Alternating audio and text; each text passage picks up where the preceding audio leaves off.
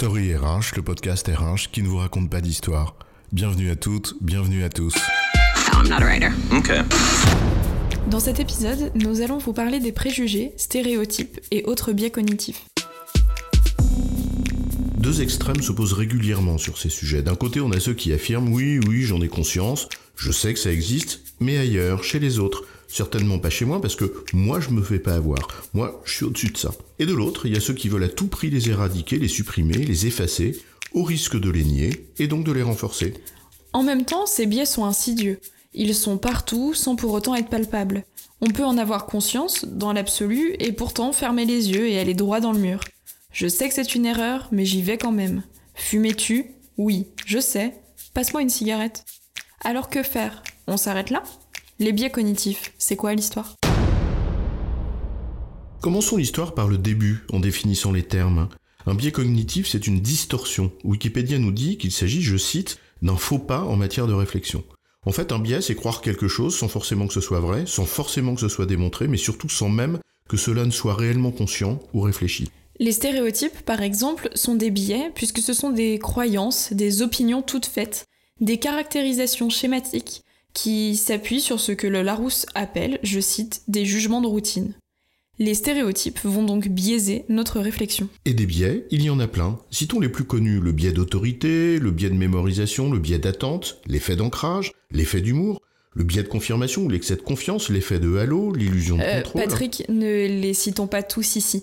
Nous pouvons en revanche renvoyer vers une cartographie qui est très bien faite de Buster Benson. Vous tapez Codex des biais cognitifs sur Internet et vous trouverez.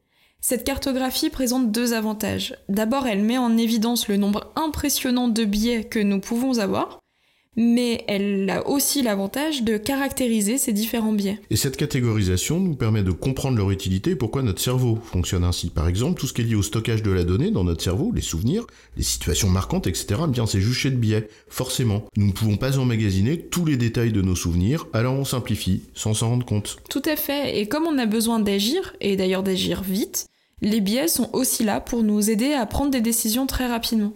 Certes, la décision est biaisée, mais à ce moment-là, ce qui nous importe, c'est de décider. Oui, exactement, t'as raison, c'est le cas de toutes les décisions qui relèvent en fait de l'ordre du réflexe. J'entends un bruit que j'associe à un klaxon, parce que j'ai déjà entendu le bruit du klaxon par le passé, et par association simple, klaxon égale voiture, et une voiture est considérée comme dangereuse. Donc si c'est dangereux, alors je me mets sur le bas-côté. Finalement, les biais, c'est bien, ça vient quand même de te sauver la vie. La caractéristique des biais, c'est qu'ils te permettent de sauter toutes les étapes de réflexion que tu viens juste de décrire et de passer directement à l'action, c'est-à-dire sauver ta peau. Une question de survie donc. Oui, effectivement, dans cet exemple, les biais sont nécessaires, et c'est d'ailleurs pour cela qu'il faut pas chercher à les, éradi- les éradiquer complètement. On perdrait ces réflexes qui nous permettent pourtant d'avancer sans trop se poser de questions. Exact, mais à force de ne pas trop se poser de questions, tout devient automatisme, préconçu, prémâché, et donc augmente le risque d'erreur. Alors, se mettre sur le bas-côté sans y réfléchir et finalement se rendre compte qu'il n'y avait pas de voiture, ce n'est pas bien grave. Mais les biais étant partout, ils sont aussi présents dans toutes les décisions que l'on prend, même quand on pense réfléchir et réellement considérer une situation. Et c'est là où les biais posent un vrai problème, hein. quand le préjugé ou le stéréotype qu'on a entraîne une action sans autre processus de réflexion, ou quand tous les effets que l'on a cités précédemment ne sont jamais enrichis par du débat contradictoire, par de la culture, bref, vers une forme d'ouverture à l'autre. Un peu de nuance, donc. Le problème, ce n'est pas d'avoir des biais en soi, tout le monde en a et parfois ils sont même utiles. Le problème, c'est l'absence de conscience, l'absence de réflexion et le risque de tomber dans l'automatisme bête. Et si on ne peut pas les supprimer, on peut en revanche les limiter, en cherchant à en prendre conscience, en se questionnant, ne cédant pas aux sirènes de la pensée toute faite, de la pensée prémâchée. Bref, en usant de notre esprit critique, mais ça c'est un autre sujet. Et il y a deux axes principaux pour lutter contre les biais. S'entourer d'autres personnes, d'une part, et avoir un réel système de prise de décision, d'autre part, mais là encore c'est un autre sujet. En résumé, il y a de nombreux biais de nature différente. S'ils relèvent de notre instinct de survie et nous permettent parfois de prendre de bonnes décisions rapidement, ils ne doivent pas pour autant nous empêcher de prendre des décisions plus réfléchies. Il ne faut donc pas chercher à les supprimer, d'autant que c'est impossible, mais à les limiter. Pour cela, il y a des choses à mettre en place, mais c'est un autre sujet. J'ai bon chef? Ouais, tu as bon, mais on va pas en faire toute une histoire.